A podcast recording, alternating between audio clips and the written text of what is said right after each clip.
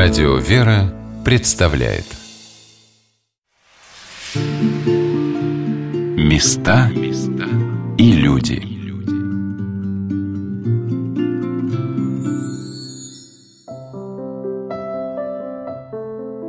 Когда вглядываешься в историю того или иного святого места на земле, хочется узнать, чьими трудами и молитвами оно созидалось, кто является его святыми покровителями, Почему оно было посвящено тому или иному празднику или событию? Воскресенский мужской монастырь в городе Угличе – один из древних монастырей на территории северо-восточной Руси. По словам известного краеведа Угличского края, заслуженного работника культуры Виктора Ивановича Ерохина, служил въездными вратами в город Углич, в развитии которого все было подчинено идее сакрального пространства – объединяющего жизнь человека на земле со служением Богу и своему Отечеству.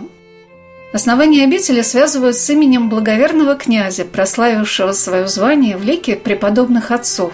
Святой преподобный князь Роман Угличский, при котором его удел достиг величия и расцвета, так что многие жители других земель желали стать его подданными. Заботился о монастырях и храмах, строил больницы и богадельня – был одним из самых добрых и милосердных правителей своего времени. А то, как созидалось на русской земле устроение жизни в русле православных традиций, говорят посвящение храмов и посадов, возникавших рядом с ними, в честь главных евангельских событий. Здравствуйте, дорогие друзья! У микрофона Анна Шалыгина. Сегодня мы продолжим наше знакомство с Углическим краем и остановимся перед величественным комплексом Воскресенского монастыря с таким вопросом – что же за духовная стена возводилась здесь, на берегу Волги, в XIII веке?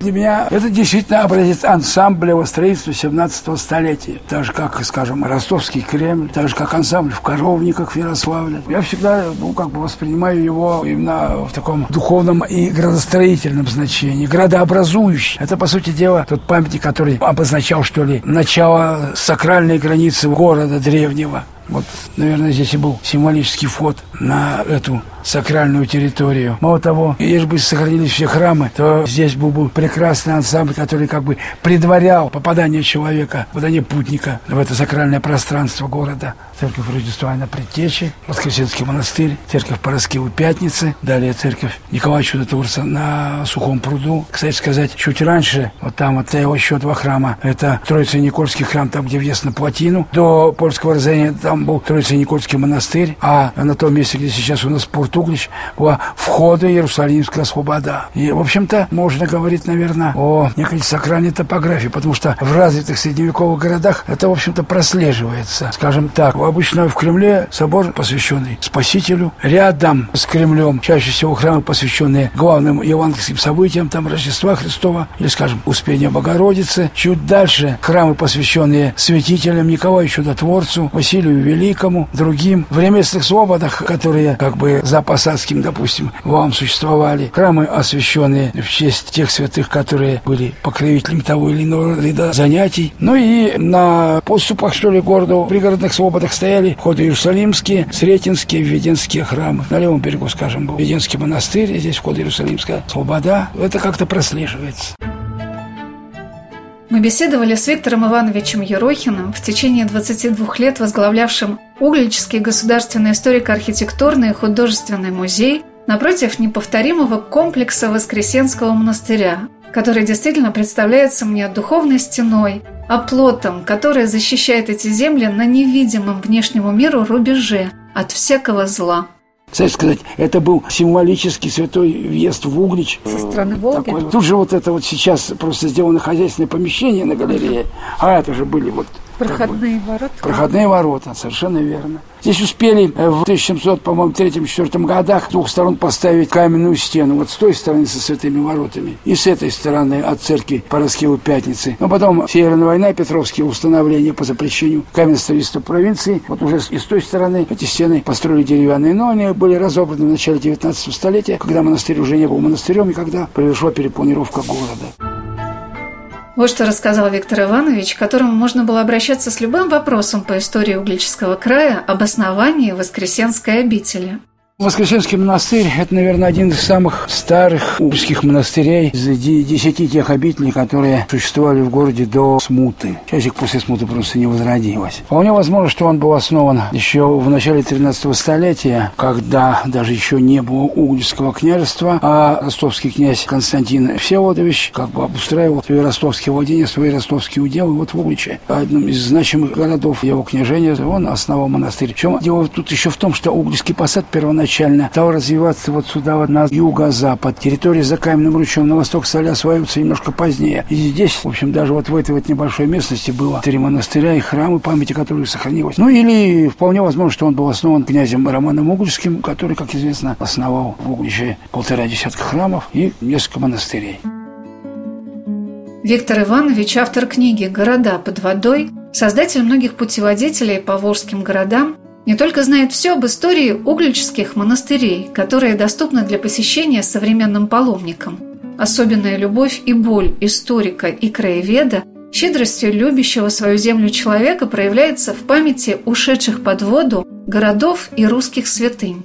Монастырь первоначально стоял не здесь. Он стоял при впадении Троицкого ручья в Волгу, ближе к Волге. Сейчас это место срыто, поэтому место Волга протекает во время строительства Углицкой ГЭС. Место, конечно, было не совсем удобное. Во время весенних полудий затапливалось. Но, тем не менее, монастырь к 16 веку и даже, наверное, к 15 стал одним из крупнейших углицких монастырей. Известно, что до польского разорения в нем было шесть деревянных храмов. Наверное, он первый среди углицких монастырей. Его настоятель первым получил сан архимандрита. По крайней мере, мере, среди настоятелей угличских ростовских монастырей при освящении Каменного собора в Покровском монастыре в 1483 году присутствует Воскресенский архимандрит Иона. Во время польского разорения монастырь был разорен, в нем погибли 50 иноков, 60 иноков, игумен Лаврентий и до 500 человек, мирян, жителей посада, окрестных свобод, пытались найти убежище за стенами монастыря, ну и, может быть, даже оказали сопротивление. Ну и даже в летописи есть такая строка «многих тоскаху и топляху»,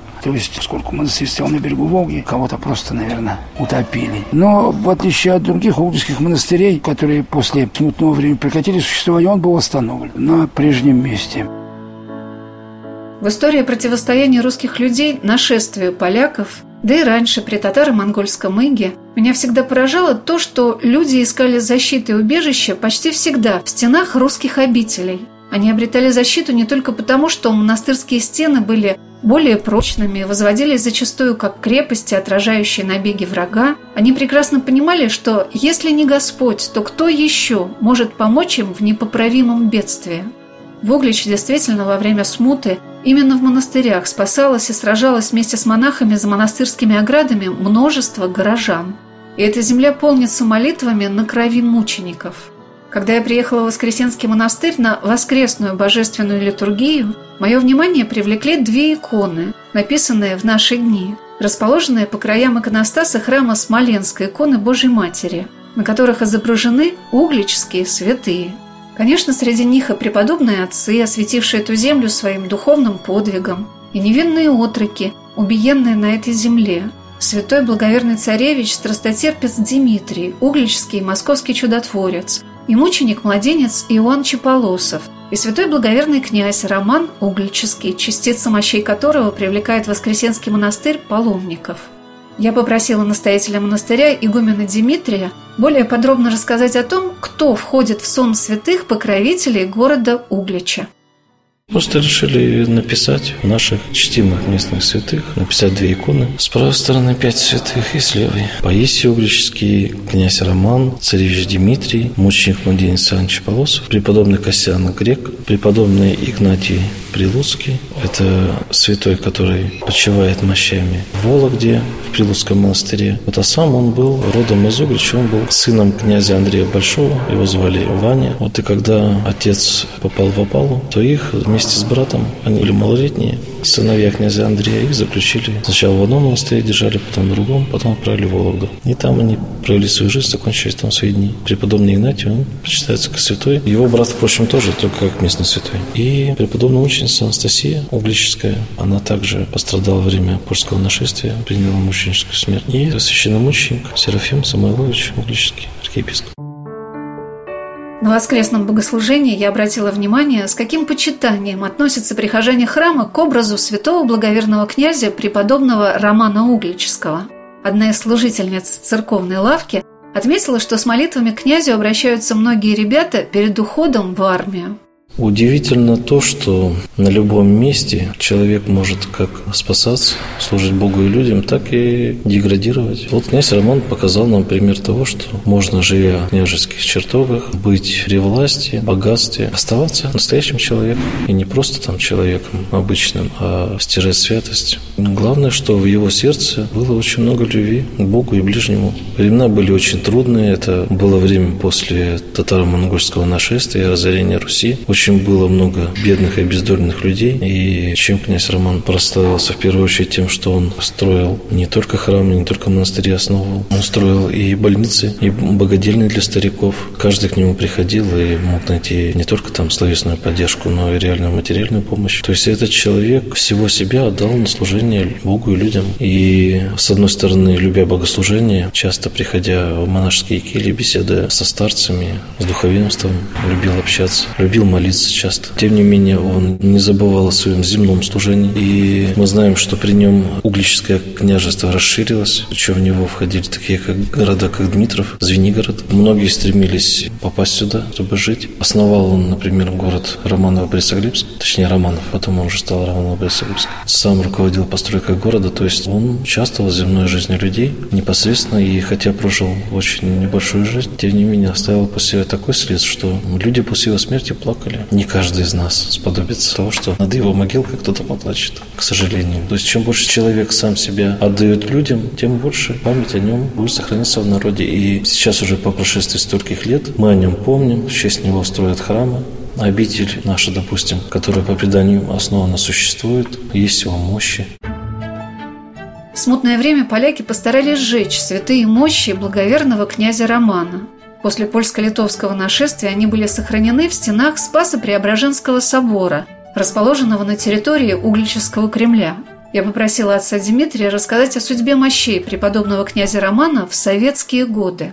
Здесь был такой товарищ Лобашков, который вел в Углище атеистическую работу, писал даже книги небольшие. И он старался как-то отыскивать мощи и по возможности уничтожать. Ну, насколько я слышал, тоже не знаю, как там было на самом деле. Но говорят, что именно он вскрыл то место, где находились мощи князя Романа, выбросил их на кучу с мусором. И затем одна работница музея, буквально ползая на коленках, собирала их остатки. Вот эти древние обгоревшие косточки собрала и спрятала их в музее. И затем, когда уже храмы начали открываться, так вот их частями раздали по разным храмам. Сейчас Часть мощей оказалась у нас.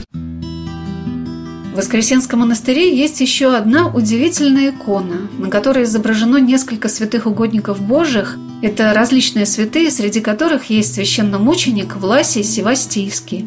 Эта икона хранится в алтаре. Ее выносят верующим для поклонения не только потому, что в нее вложены частицы мощей – она является живой нитью, связывающей судьбы людей, пострадавших в годы гонений, и оставивших нам пример горячей веры и преданности Господу Иисусу Христу. Дело в том, что здесь рядом был Покровский монастырь, который был закрыт уже в 20-е годы. Там был настоятелем архимандрит Власий Щербаков. Он был помощником владыки Серафима Самойловича и также был репрессирован. Где-то в 30-х годах сначала был отправлен в ссылку на 5 лет. Мы это дело нашли. А затем он был отправлен уже в лагерь. Вот, к сожалению, этого, этих сведений мы найти пока что не можем. Но известно, что отправили его в Сибирь. И там он где-то примерно в 1930 1994 году он закончил свою жизнь. Такая трагическая смерть была ему уготована. Его в день его небесного покровителя, священномученика Власия Севастийского, его вывели на улицу, заставили выкопать, выдолбить себе в земле могилу и закопали живьем. Да, но вот, к сожалению, сведений документальных мы найти пока не можем. И в этом причина, почему не может состояться канонизация его. Отец Дмитрий рассказал о том, что архимандрит Власий Щербаков и архиепископ Углический священномученик Серафим Самойлович, сто дней возглавлявший русскую православную церковь, горячий защитник истины, с 1929 года пребывавший в лагерях и расстрелянный в Кемеровском крае, 4 ноября 1937 года находились на своем служении в Угличе, в Покровском монастыре.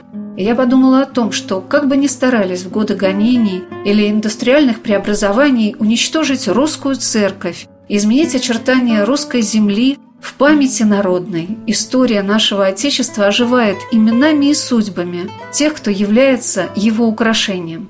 И вот как невидимо соединились две углические обители – Воскресенский монастырь и находившийся неподалеку Покровский монастырь, которого вы уже не найдете в окрестностях города. Ну, он был упразднен, а в конце 30-х годов, когда строилась Углическая ГЭС, он был разрушен. Сейчас он затоплен водами Углического водохранилища. У нас, к счастью, сохранилась святыня. Это икона, которая принадлежала Химадвиту Власию. Сохранил ее его келейник, инок Александр Комиссаров. Отец Александр, он после того, как монастырь был упразднен, жил в разных местах. Часто жил при Троице Сергия Лавре. Его многие знали, считали его таким блаженным. Дожил он до начала 90-х годов. Похоронен он в Ярославле. И перед смертью он завещал передать вот эту икону в мужской монастырь, который откроется в Угличе. Ну, вот наш монастырь открылся первый, единственный мужской в Угличе. Вот поэтому икона пришла к нам. Это икона с мощами, там мощи всех святых, которые не изображены, и частица одежды царевича Дмитрия. Места и люди.